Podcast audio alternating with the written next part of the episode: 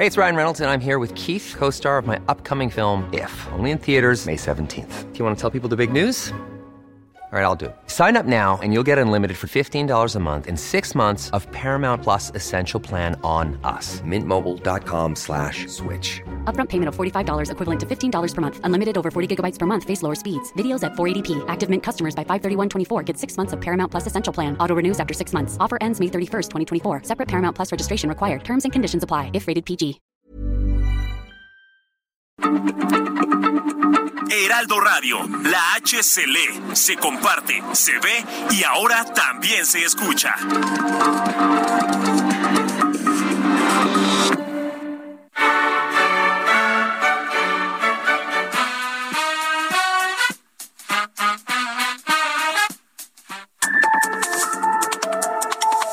De norte a sur, las coordenadas de la información. Con Alejandro Cacho.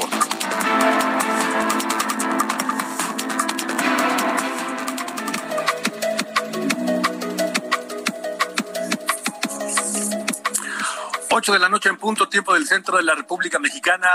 Muy buenas noches, me da un enorme gusto saludarle a usted que me escucha a través de la cadena nacional de Heraldo Radio en todo el país, por supuesto, pero también en el sur de los Estados Unidos. Un abrazo enorme. Yo soy Alejandro Cacho y estamos cerrando la semana con mucha información, muchos temas importantes, con noticias, pero sobre todo con reflexiones, reflexiones que esta noche vamos a dedicar a el COVID al COVID que sigue aumentando y también a la política energética del país. En fin, estaremos hablando de diversos temas, de lo que ocurrió nuevamente con una periodista ahora en Puerto Vallarta que fue atacada luego del atentado en el que murió otro periodista en Ciudad Victoria, Tamaulipas, y su hija que había resultado herida en aquel atentado falleció este mediodía. En fin, esto es de norte a sur y aquí hablaremos hoy de lo que ocurrió en Dos Bocas, porque dice el presidente López Obrador, falta mucho por hacer en materia de seguridad. Ese es el reconocimiento del presidente, quien afirma que el reclamo de más seguridad es impostergable y es una justa demanda popular. Esto lo dijo en el marco del el mensaje que dio con motivo del cuarto aniversario de su triunfo electoral del 1 de julio de 2018. Parte de la reflexión del presidente de la República que tendremos más adelante aquí en De Norte a Sur. También, también dijo López Obrador que la refinería de dos bocas es un sueño convertido en realidad. Así lo ve el presidente, su sueño hecho realidad. El de la refinería de dos bocas en Tabasco, que finalmente fue inaugurada el día de hoy, aunque solo se inauguró la obra civil habrá que esperar, se, habrá de, entrar en una etapa de pruebas, en una etapa de hacer ajustes para que finalmente pueda eh, salir el primer barril de petróleo refinado de ahí de dos bocas. En fin, es su sueño hecho realidad, dice López Obrador. Sobre esto platicaremos con la doctora Miriam Grunstein. Ella es una, una experta, analista, y consultora en temas energéticos, muy prestigiada, muy reconocida y muy eh, objetiva, muy clara en, en sus análisis. La doctora Miriam Grunstein estará en unos momentos más aquí con nosotros. En temas de la economía, especialistas privados consultados por el Banco de México pronostican que la inflación cerrará más alta de lo esperado. Aumentan su expectativa de 6.8, ya no será 6.8% la inflación para este año, sino 7.5% en este 2022. Y también creen los, eh, los analistas que el próximo año, en 2023, esa inflación será todavía más alta. Para ellos mismos, las tasas de interés podrían cerrar cerca del 10% en este año 2022. Vaya análisis que hacen nada halagüeño los expertos consultados por el Banco de México, expertos privados. También cerramos la semana, cerramos en este viernes 1 de julio con, escuche bien, 24.087 nuevos contagios de coronavirus en las últimas 24 horas. 24.087, no han bajado de 20.000 del martes para acá. Además, 31 personas murieron entre jueves y viernes por coronavirus en México. Sobre esto, aquí en De Norte a Sur, el doctor Francisco Moreno, eh, infectólogo, jefe del Servicio de Medicina Interna del Centro Médico ABC, uno de los hombres que ha estado más atentos y más activos durante la pandemia para ayudarnos y orientarnos a todos sobre cómo reaccionar, qué hacer, cómo protegernos ante este virus. El doctor Francisco Moreno estará con nosotros. ¿En qué parte de la pandemia estamos? Estamos en otra quinta ola, por supuesto, en otra ola, pero, pero ¿qué tanto nos falta? ¿Cuánto más habremos de soportar las restricciones por la pandemia de coronavirus? También, ¿la vacunación a los niños es segura? Hay gente que tiene pues sus dudas y sus resistencias a vacunar a los niños, aunque los centros de vacunación, por ejemplo, en la Ciudad de México se han visto abarrotados, hay quien tiene sus dudas y hablaremos de eso con el doctor Francisco Moreno. Así que tendremos mucha información en esta noche aquí en De Norte a Sur a través de la cadena nacional de Heraldo Radio. Comenzamos.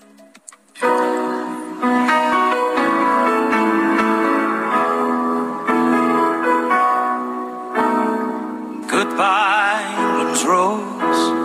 May you ever grow in our hearts. You are the grace that placed yourselves where lives were torn apart. You called out to our country and you whispered to those in pain, now you belong to heaven, and the stars spell out your name. And it seems to me you lived your life like a candle in the wind fading with the sunset when the rain set in.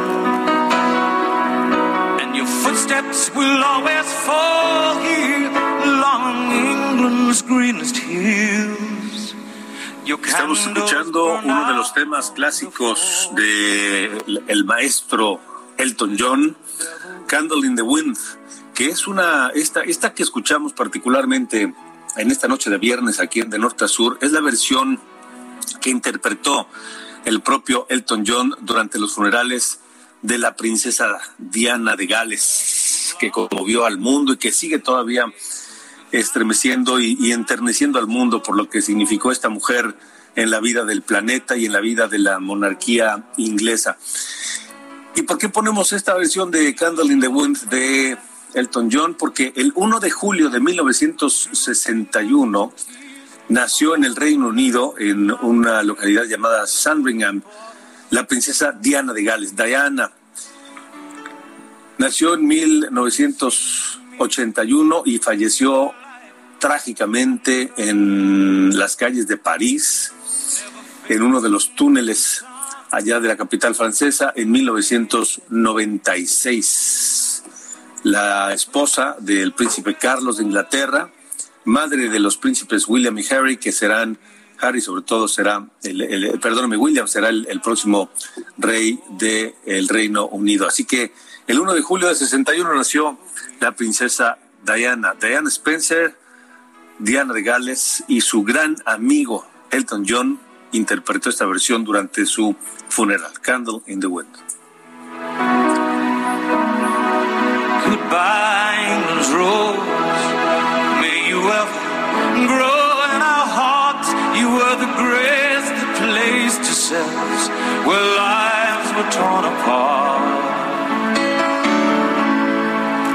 Sumamente emotivo en, en, aquel funeral, mi querido Ángel Arellano, ¿lo recuerdas? Sí, por supuesto. Eh, recuerdo que fue un sábado el día que se accidentó Diana de Gales con Dodi Alfayet, que comenzaban a, surgir las versiones de que había habido un fuerte, fuerte accidente, iban perseguidos por los paparazzi. Y fíjate que esta canción de Candle in the Wind es una, es una nueva interpretación que fue escrita ex profeso para la muerte de Diana la gran amiga de Elton John, como dices, porque la versión original fue escrita por Elton John y Bernie Taupin, su, su coautor, en homenaje a Marilyn Monroe. De hecho, esta versión que escuchamos al principio dice Goodbye England Rose, adiós Flor, eh, Rosa de Inglaterra. y la, la versión de, de eh, Marilyn Monroe, que es a quien le escribió, pues decía el, el, nombre original, ahora se me escapa cómo, cómo se llamaba Marilyn Monroe, su nombre original. Norma, Norma. Norma Jean, ¿no? Norma Jean, Norma Jean, sí, el nombre Norma de Marilyn Monroe. Parece Ajá, sí. Sí, y entonces esa es la, la, diferencia. Y aparte, eh, como bien dices, esta versión que, que, escogimos es del funeral.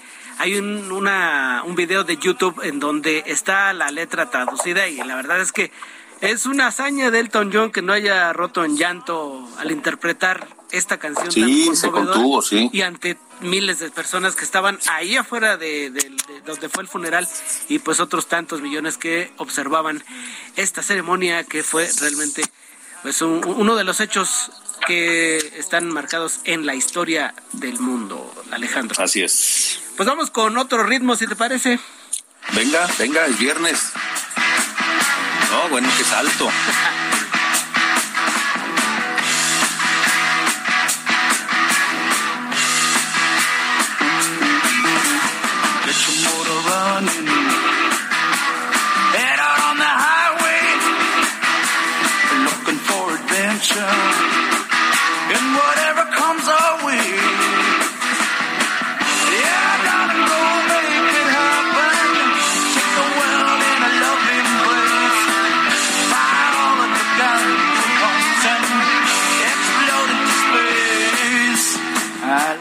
Pues estamos, estamos escuchando Born to Be Wild de la banda Steppenwolf.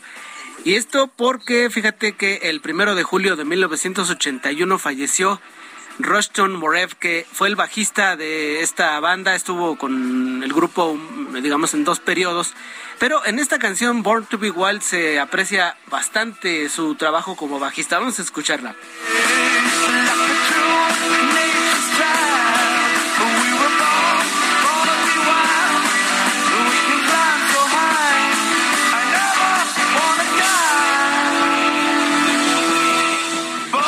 Y también fíjate Alejandro que en esta canción se utiliza un instrumento pues que fue muy muy popular allá en los 60 que es el órgano Hammond.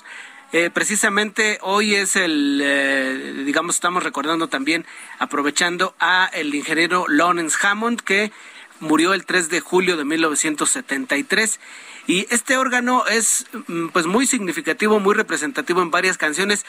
Una de ellas fue la, una muy famosa de Procol Harum. Vamos a escuchar esta canción.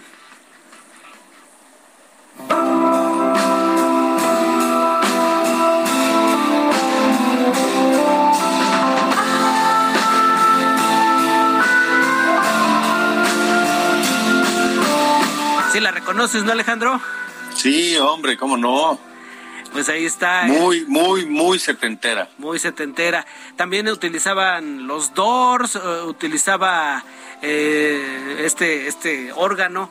Hammond, que tenía un, un mecanismo muy particular que tú lo podías modular con varias perillas y palancas y todo, y obtenías un sonido muy, muy especial y cada quien lo configuraba a su gusto. Así que, pues hoy estamos escuchando esta música de los setentas y vamos a escuchar también a lo largo del programa algunas otras piezas que son muy muy conocidas. Ya lo escuchará usted hoy aquí en esta noche de viernes, Alejandro. De acuerdo, gracias Ángel Arellano. Tendremos por supuesto muchas más cosas esta noche aquí en De Norte a Sur. Son las ocho con trece.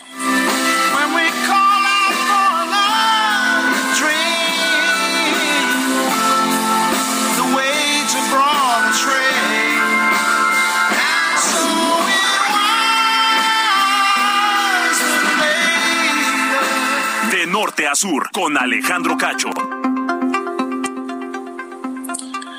Continuamos de norte a sur. Debo decirle que esta noche estamos transmitiendo desde Mérida, la capital de Yucatán, esta ciudad blanca, ciudad hermosa. Este, vaya calor que está haciendo por acá en el sureste de México y donde, por cierto, hay que decir que el tema del tren Maya no es exactamente como lo vemos en el resto del país o por lo menos en la zona centro.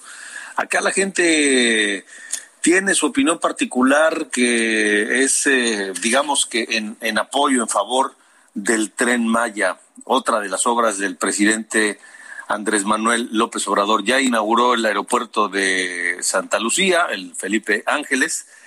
Eh, hoy inauguró la refinería de Dos Bocas en Tabasco, la refinería Olmeca, y, bueno, pues le falta el tren Maya. Ese se va a tardar más y, va, a enfrentar algunos obstáculos, sobre todo de materia ambiental y de desafíos estructurales y demás mecánicas de suelo y todo lo demás. Pero bueno, de eso hablaremos en otra ocasión porque justo hoy, al cumplirse cuatro años del triunfo electoral, Andrés Manuel López Obrador inauguró la refinería Olmeca en Dos Bocas, Tabasco, la que él mismo definió como un sueño hecho realidad. Y no sé si la pregunta es si México está como para cumplirle los sueños al presidente en turno. Pero mire, mejor, mejor platiquemos con la doctora Miriam Grunstein. Ella es experta, analista, muy acuciosa, muy, muy respetada y consultora en temas de energía. Eh, y está esta noche con nosotros aquí en de norte a sur y le queremos preguntar cuál es la importancia de esta refinería de dos bocas que hoy se inauguró, hay que decir, en la parte civil, digamos, en los en la obra civil, los, los ladrillos, los tubos, etcétera, porque todavía falta que, que la echen a andar. Miriam, qué gusto, gracias por estar esta noche con nosotros. Al contrario, Alejandro, es un placer volver a estar en tu programa. Buenas, buenas noches. Buenas noches. ¿Cómo ves? ¿Qué, qué significa en, el, en, la industria energética, en la industria petrolera, dos bocas? Mira, estamos viviendo un, momento particularmente complicado en, la, en los mercados energéticos globales, ¿no? Como bien sabes, hay un conflicto muy agudo entre Rusia y Ucrania, por no decir que pues Rusia invadió Ucrania, no es un conflicto, es una invasión. Y esto ha causado un, un, un desbalance importante en los mercados energéticos globales. Entonces, la gasolina en, en nuestro hemisferio está extraordinariamente cara y no se diga en Europa. Entonces yo creo que la inauguración del presidente es más que una inauguración real, es una manifestación política de tendremos lo nuestro y nos saldrá barato. Cuando realmente este no se sabe realmente la capacidad de producción que va a tener que va a tener la refinería Olmeca realmente no sabemos. Ha habido una opacidad tal y se supone que va a entrar en funciones en 2023. Pero si este eso es una hipótesis, podría entrar en funciones después. También los sobrecostos reconocidos por el presidente están entre 40 y el 50% de lo, de lo inicialmente proyectado, que eran 8 mil millones de dólares. Entonces estaríamos hablando de 12, 13 mil millones de dólares.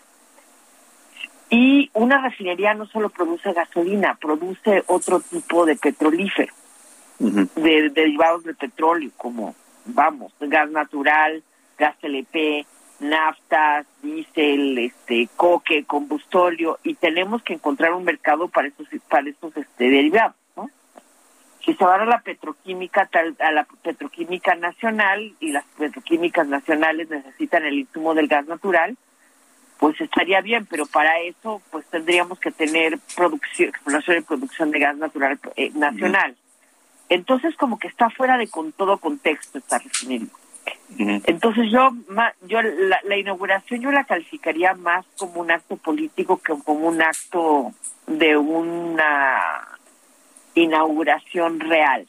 Porque además quién sabe cuándo entrar en operación y cuántos barriles de, gasolina va a producir y qué va a pasar con los demás este energéticos y lo que por lo que ha sobresalido esta refinería es por su extrema opacidad no hemos sabido nada de ella. De hecho hace unos meses el presidente convocó a los partidos de oposición y no quisieron ir. Y yo como mexicana realmente me sentí muy insatisfecha con esa respuesta porque era una manera de que la oposición conociera qué estaba pasando ahí. Y por lo que me cuentan mis amigos de los medios de comunicación, eh, no los iban a entrar, a dejar entrar físicamente a la refinería, no sé si tu equipo entró, pero mis amigos de otros medios los metieron a un salón a ver un discurso. Sí, sí, sí, sí.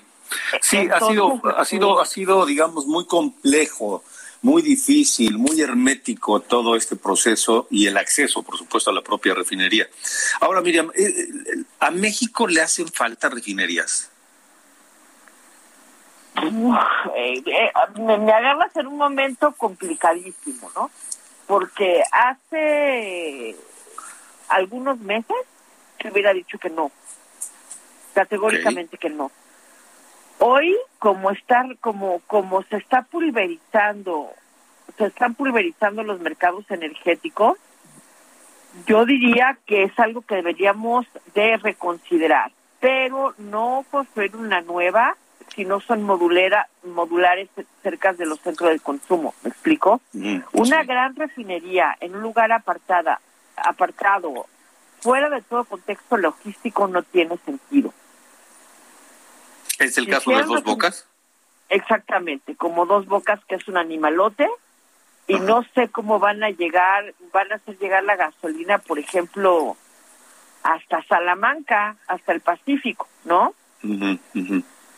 En todo caso, según una persona muy autorizada que trabajó en PMI, esa refinería, si acaso, debía, debía haber estado construida en Tuxpan porque ahí tienes los poliductos que llevan el petrolífero, este, Tuxpan, Tula, Tula, Pacífico. ¿Me explico? hay una interconexión. Pero Dos Bocas no tiene un sistema logístico eficiente para llevar el producto a donde más se consume, ¿no? ciertamente no a las no no a las zonas de consumo de, del noro, del noroeste, ¿no? Ahí quién sabe cómo lo harían llegar y este el Pacífico les queda muy lejos, hay que atravesar todo el país.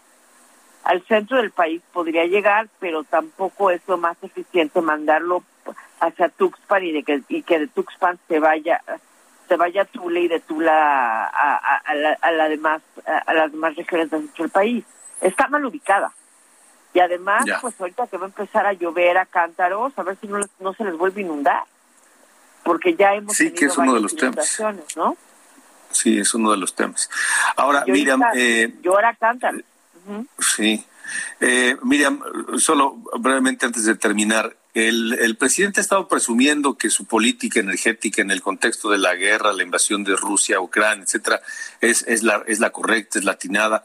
Y hay, y hay un tema. México no se está moviendo a la velocidad del resto del mundo hacia las energías limpias. ¿Eso podría ser una, un, un elemento que justifique, digamos, dos bocas? Es que hay una, hay una, hay una distorsión. El fin del petróleo escasamente es la generación eléctrica. Entonces, cuando la gente me contrapone la refinería contra energías limpias, te diría, es una falacia, porque el petróleo no sirve realmente para generar. Eh, o sea, sí, el gas natural sí genera, el diésel sí genera electricidad, pero el petróleo, realmente el futuro del petróleo está en la petroquímica. La, la, la preocupación en todo caso sería con los automóviles eléctricos, con la planta, este, con la planta vehicular de naturaleza eléctrica. Pero en México faltan un montón de electrolineras, pero todas, ¿no? Sí, claro. faltan las, las tener estos vehículos en marcha si no los tienes que cargar cada rato. El otro día tomé un Beat y era un Tesla y me dijo que, ellos tienen que cargar cada 12 horas. Imagínate cargar gasolina cada 12 horas. Sí, sí, o sea, termina el turno del Beat, del Tesla, y se van a, a conectar. Sí, pierde una tercera una tercera parte del día por lo menos, eh, productivamente hablando. Entonces, la falta de electrolineras, la falta de baterías, me dice que el automóvil eléctrico está lejos de volverse la norma en México, ¿no? De acuerdo. Pues, eh, doctora Miriam Brustein, siempre es un gusto y siempre muy útil e interesante escucharte. Te agradezco mucho que nos hayas acompañado esta noche aquí en De Norte a Sur. Muchas gracias, Alejandro, que estés muy bien. Igualmente, hasta luego. Buenas noches, la doctora Miriam Grunstein. Son las ocho con veinticuatro minutos tiempo del centro de la República Mexicana. Momento de hacer una pausa, pero ya nos decía Ángel Arellano que tendríamos sorpresas hoy. Y hoy tenemos un una sorpresa, un éxito de los 80. The Heart of Glass de la banda Blondie. Deborah Ann Harry nació en Miami el 1 de julio de 1945 cantante, compositora, multiinstrumentista y vocalista de Blondie a finales de los 70. De norte a sur, con Alejandro Cacho.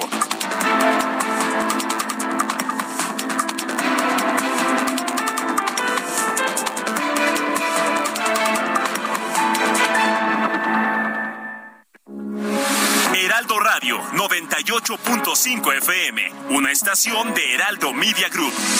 Transmitiendo desde Avenida Insurgente Sur 1271, Torre Carrachi, con 100.000 watts de potencia radiada. Heraldo Radio, la H que sí suena y ahora también se escucha.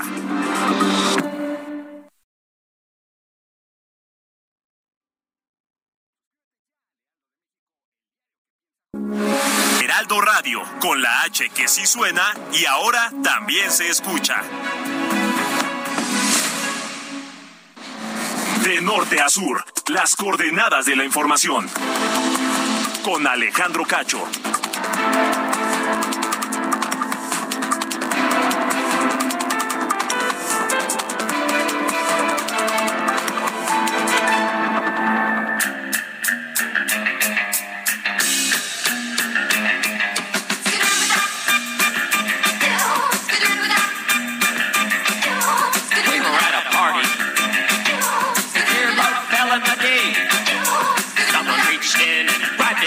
Norte a sur son las 8.30 y esto que escuchamos huele y sabe a viernes.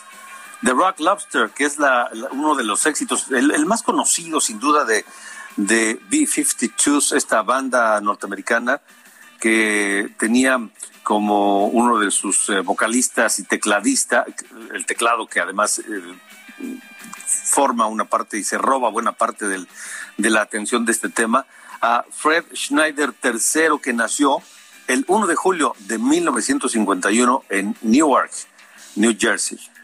The Rock Lobster.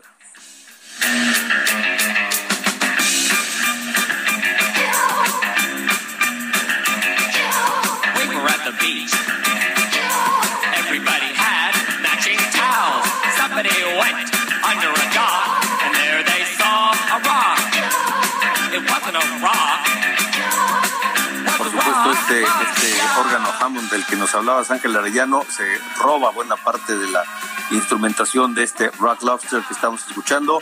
Un I'm Sandra, and I'm just the professional your small business was looking for. But you didn't hire me because you didn't use LinkedIn jobs. LinkedIn has professionals you can't find anywhere else, including those who aren't actively looking for a new job but might be open to the perfect role, like me. In a given month, over 70% of LinkedIn users don't visit other leading job sites. So if you're not looking on LinkedIn, you'll miss out on great candidates like Sandra. Start hiring professionals like a professional. Post your free job on linkedin.com/people today. éxito de los 80 de The B-52s. Y ya, ya aquí Carlos Allende sacudiendo la cabeza, contoneando las caderas al ritmo de esta rola eh, ochentera, mucho antes de que él incluso llegara a este planeta. 8 con 32.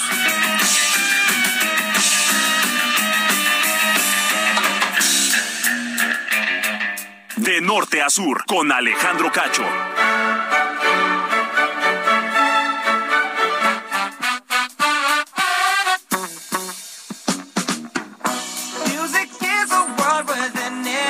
¿Qué pasó, mi querido muchacho irreverente? ¿Cómo está, cómo está, caballero Cacho? Qué envidia que usted anda por, por tierras este, yucatecas, hombre. Sí, la verdad es que sí, ya, ya ves que acá se come re mal. Sí, no, no. De, no- de hecho, Sí, sí. De, de las dos gastronomías que yo creo que ahí se dan un tiro, sí es la oaxaqueña y la yucateca. Yo también creo, cuando me preguntan cuál es mi favorita, me, me, me ponen aprietos. Dependiendo de dónde estoy, ¿no? Así, si estoy en Oaxaca, Sí, no, pues de aquí. No, pues sí, Claro, no, claro, a donde fueres, dice el dicho, Sí, sí. ¿no? Haz, lo que, vieres, sin duda. Sí, señor. Bueno, señor Cacho, hablando de, de ir y moverse, eh, el tema de hoy, que eh, tangencialmente tiene que ver con una decisión que tomó la Suprema Corte de Estados Unidos, ya ves que andan en una seguidilla ahí de decisiones trascendentales.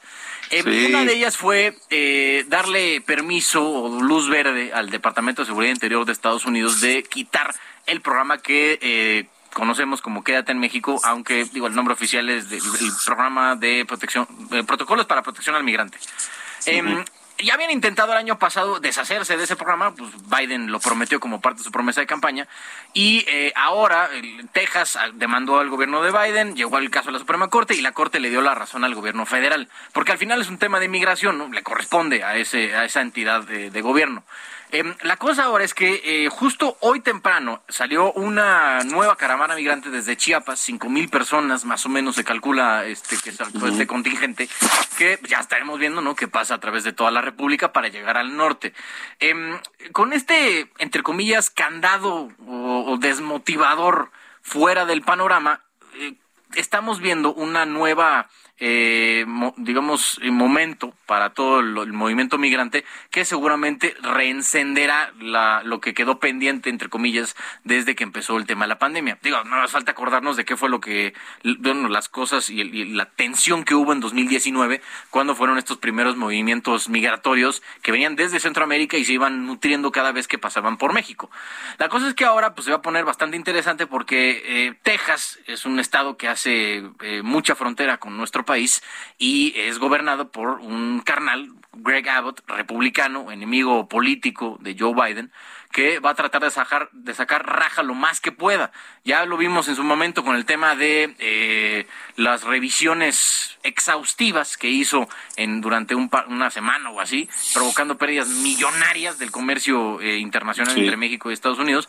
Y ahora con este, digo, no quiero decir pretexto, la tragedia que fue en, en San Antonio, no me quedaría ninguna duda que lo use como eh, trampolín o como excusa para empezar a hacer esto otra vez e incluso de una forma más fuerte. Porque- ah, no lo dudes. o sea, Doble contra sencillo. Sí, sí, sí. Me, me- me queda bastante claro que eso es lo que va a acabar eh, pasando.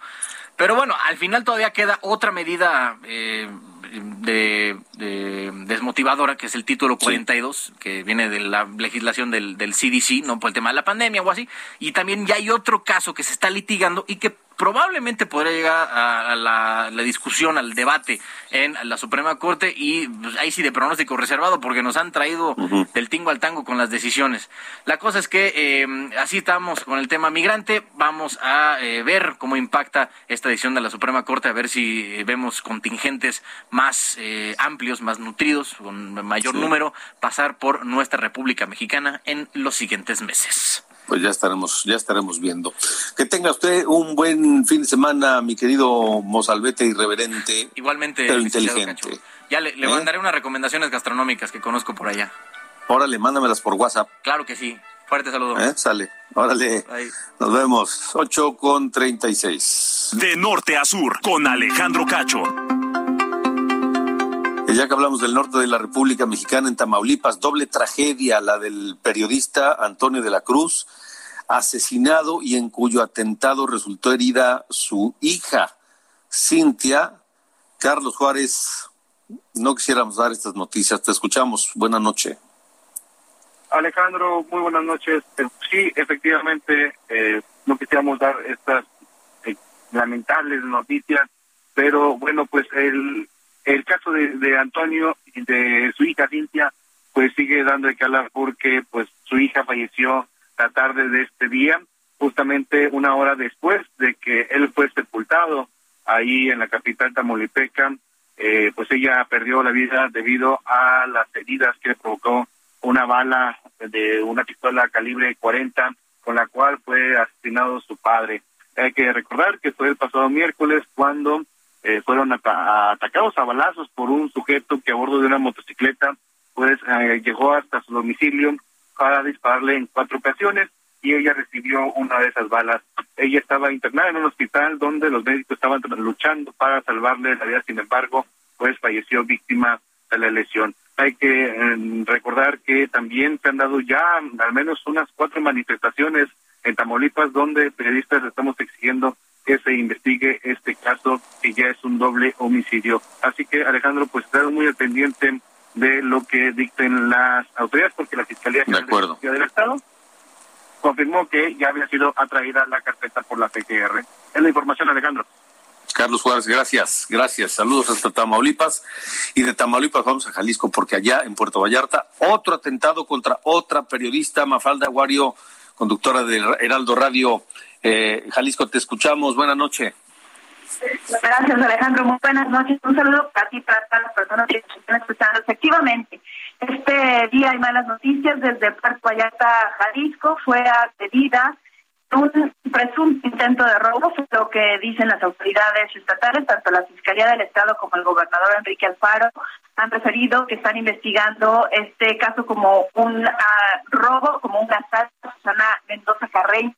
Ella es directora de Radio Universidad de Guadalajara en el municipio de Puerto Vallarta y durante muchos años, una trayectoria de más de 30 años, se ha especializado en las noticias del puerto. En esta ocasión, según refiere la Universidad de Guadalajara, estaba investigando algunos casos de interés inmobiliarios en el puerto en un ejido cuando fue atacada. Ella recibió heridas de arma tanto en la yugular como en el tórax, heridas que comprometieron la salud de su intestino grueso, del de, estómago y, bueno, pues por supuesto de la carótida. De acuerdo con el último parte médico que han dado a conocer las autoridades en el hospital a donde fue remitida, ella se encuentra en terapia intensiva, está grave pero estable, según el doctor, la atención inmediata que recibió ayudó a salvarle la vida porque estas heridas, según el médico, habrían comprometido su vida si no la hubieran trasladado de manera oportuna a recibir atención médica. Eh, eh, como les decía, el gobernador eh, inició su pronunciamiento diciendo que se trataba de un presunto asalto. Él condenó los hechos y dijo que se van a enfocar todas las investigaciones para esclarecerlos. Y por otro lado, la Universidad de Guadalajara ha sido enfática que es necesario que no se deje de lado su actividad como periodista en las investigaciones, que no se descarte que esto pudo deberse a un atentado contra la libertad de expresión, Alejandro. Y es que pareciera, Mafalda, que hay prisa de los funcionarios desde el gobernador para abajo en, en tratar de, de, justificar y decir que se trató de un asunto que no tenía que ver con, con la profesión de, de Susana allá en, allá en Puerto Vallarta. Pareciera que les queman las manos por decir algo así, ¿no? Totalmente, Alejandro. De hecho, en la comunidad, en el gremio periodístico, tanto del municipio como de la zona metropolitana de Guadalajara, hay indignación porque ni siquiera se ha considerado la actividad, la investigación que en estos momentos se llevaba a cabo, que es una investigación profunda de largo alcance, para investigarla. De hecho, se ha solicitado ayuda a artículo 19 para que también intervenga y eh, pues, efectivamente que no se saquen conclusiones antes de tiempo porque resultaría eh, de muy vergonzoso saber que se decreta eh, el motivo de, del atentado cuando en realidad hace falta un proceso judicial para poder definirlo. Claro, sin duda. Mafalda, Mafalda Guario, gracias por esta información. Saludos a Guadalajara. Igualmente, excelente semana. Igualmente, hasta luego. De, de Jalisco vamos a Puebla, el caso dramático de esta niña que resultó gravemente herida tras una balacera. Parece que hay novedades. Claudia Espinosa, te saludo. Buenas noches. Hola, ¿cómo estás? Te saludo con gusto a ti y a todos los amigos del Heraldo Media Group. Así es, pues el gobernador Miguel Barbosa ha dicho que la Fiscalía General del Estado ya tiene la identificación de las dos personas que viajaban en moto y que, bueno, pues fueron los responsables de esta balacera que ocurrió justamente esta semana en las afueras del centro de vacunación en la zona de la capital poblana. Ha mencionado que, bueno, será la Fiscalía las que las siguientes horas dé a conocer cómo va el avance de las investigaciones para poder lograr la detención, pues, de estos sujetos eh, que balacearon a la gente que se encontraba en la fila para atacar a una de las personas que ahí se encontraba.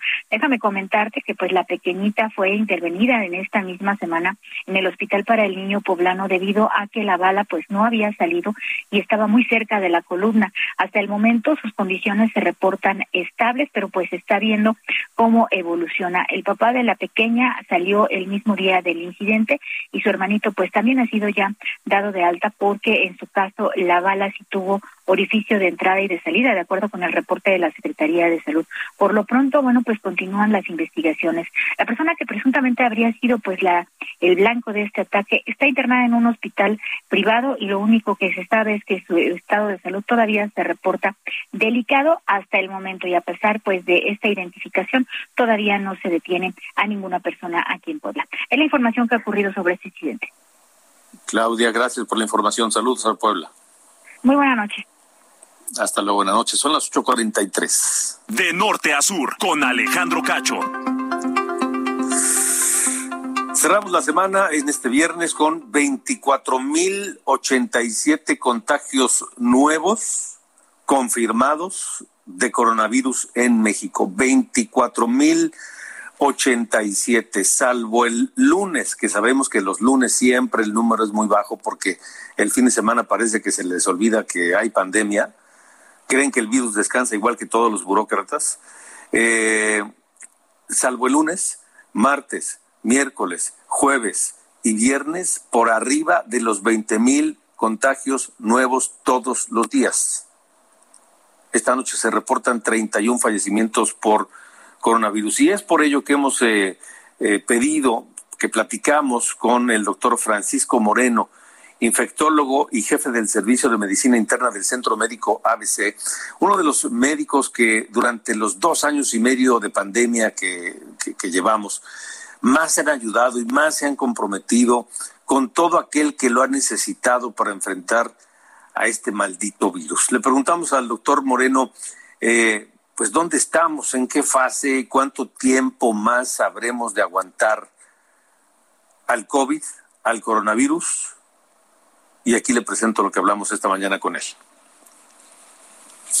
Se están incrementando los casos. Ayer la FDA le recomendó a las farmacéuticas eh, eh, modificar sus fórmulas para que las vacunas sean efectivas contra las nuevas variantes. ¿En dónde estamos en este tema de la pandemia, Paco? Mira, en, en, el mundo estamos en un periodo en donde lo que está predominando son sus variantes de Omicron que cada vez se alejan más de la vacuna original, porque la vacuna fue creada en base a la variante original de Wuhan.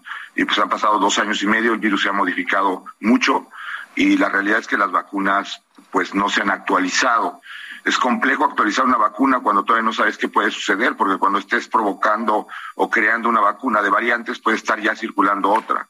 Y creo que eso ha retrasado a las farmacéuticas. Pero es evidente que con este retraso, pues cada vez las vacunas funcionan menos para evitar la infección. Y por eso, y en México, estamos teniendo una quinta ola de contagios muchos de los cuales son recontagios, es decir, personas que ya habían tenido COVID, y muchos de los, muchos de los cuales también son personas que están vacunadas, que si bien la vacuna los protege para no enfermar grave o llegar al hospital o morir, eh, sí está habiendo muchos más contagios y eso provoca que algunas personas, pocas, pero desafortunadamente por no tener un buen sistema de defensas, lleguen al hospital y estamos teniendo cada vez más ocupación hospitalaria. Hola Paco, buenos días. Oye, te pregunto esto. ¿Qué fue lo que salió mal? O sea, ¿se esperaba otra ola o porque la gente pensábamos que a lo mejor ya estábamos saliendo, que ya no venía una quinta ola, que las vacunas iban a ser perfectas para nosotros y de repente es otra vez? ¿Qué es lo que está pasando? ¿Se lo esperaban los doctores? ¿Se lo esperaban ustedes? Mira, nunca pensamos que fuera a ser una pandemia tan larga. Hay evidente fatiga pandémica en todos los sectores, desde el de la sociedad que está cansada de oír pandemia, eh, de los trabajadores de la salud que estamos pues exhaustos de llevar dos años y medio y no parar. Pero la realidad es que esto más que salir mal es, es un comportamiento viral en un mundo en el que pues se ha contagiado probablemente dos terceras partes del mundo. Pues imagínate la cantidad de personas infectadas que son fábricas de nuevas eh, modificaciones del virus. Y pues esto ha provocado que eh, pues difícil que se contenga la pandemia.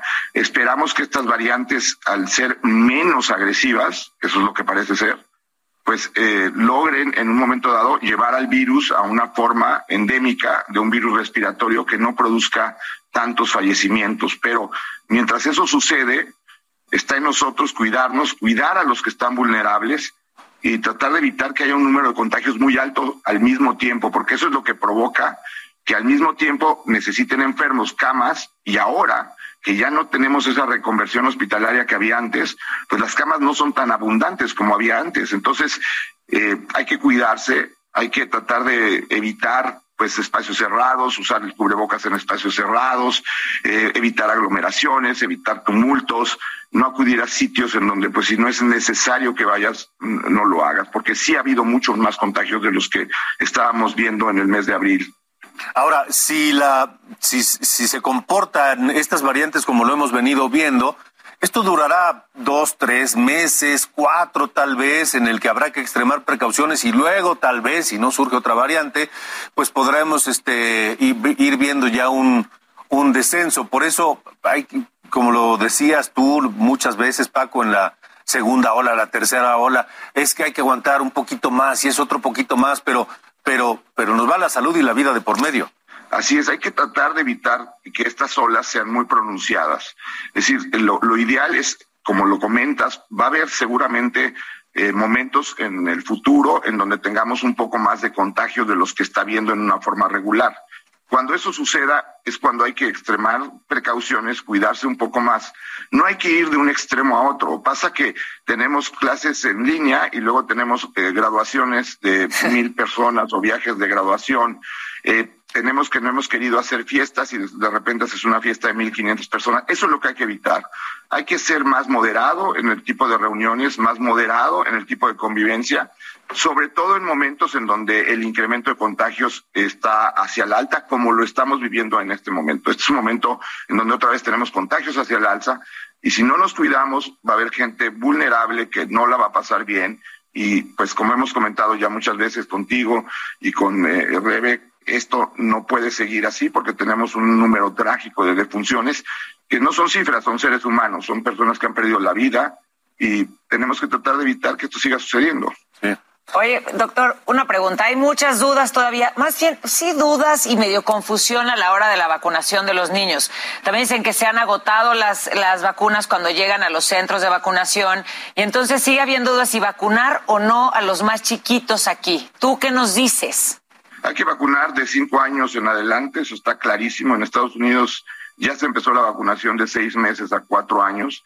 Es decir, nos llevan una ventaja de seis meses. Si algo tiene eh, de bueno este eh, retraso en la aplicación de las vacunas en México es que hemos visto cómo mm, eh, millones de niños se han vacunado y la vacuna es segura, la vacuna es eficaz y no le va a producir ningún problema a tu niño. Ojalá y la autoridad, otra vez, un llamado para que abran la vacunación y no suceda esto de que en centros tienen que hacer colas de cuatro horas, porque lo vimos cuando se iban a caducar las vacunas de AstraZeneca se vacunó en todos los sitios. Es decir, de que se puede abrir la vacuna, se puede abrir, pero el tenerla controlada, monopolizada, el decir yo te vacuno cuando yo quiero, con lo que yo quiero, en donde yo quiero, eso ha provocado este tipo de, pues, eh, problemas para poder vacunarse. Así es, de miedo.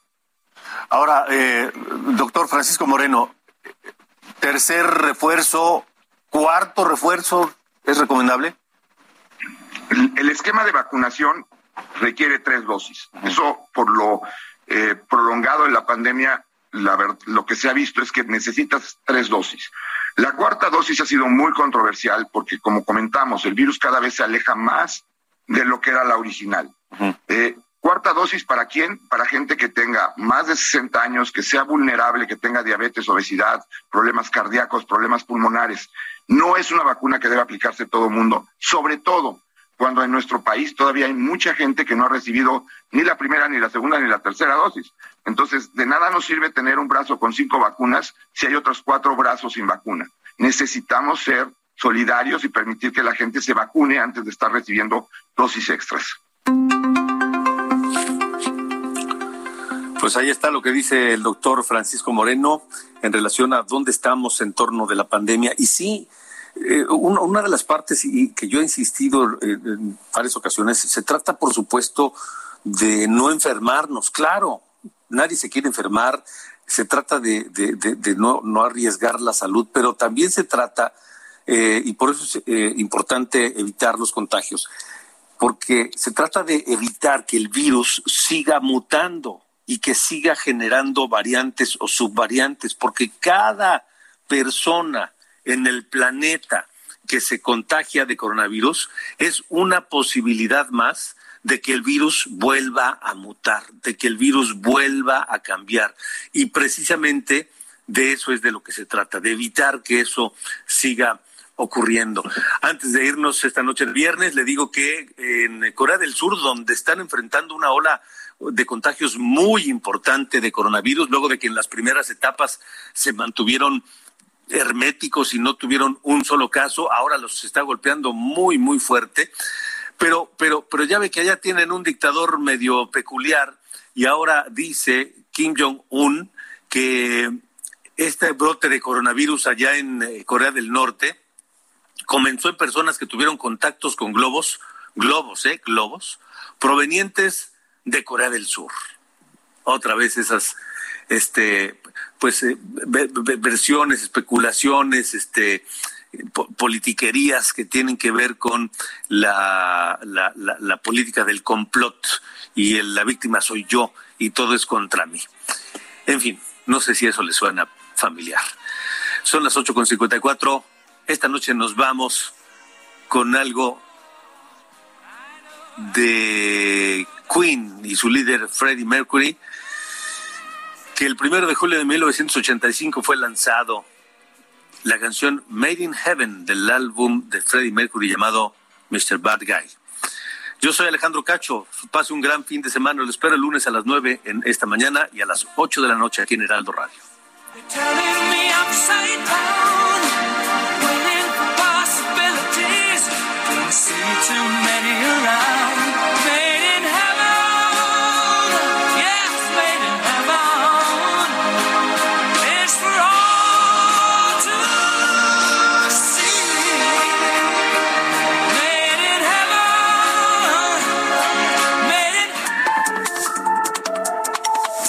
Fue De Norte a Sur, las coordenadas de la información. Con Alejandro Cacho.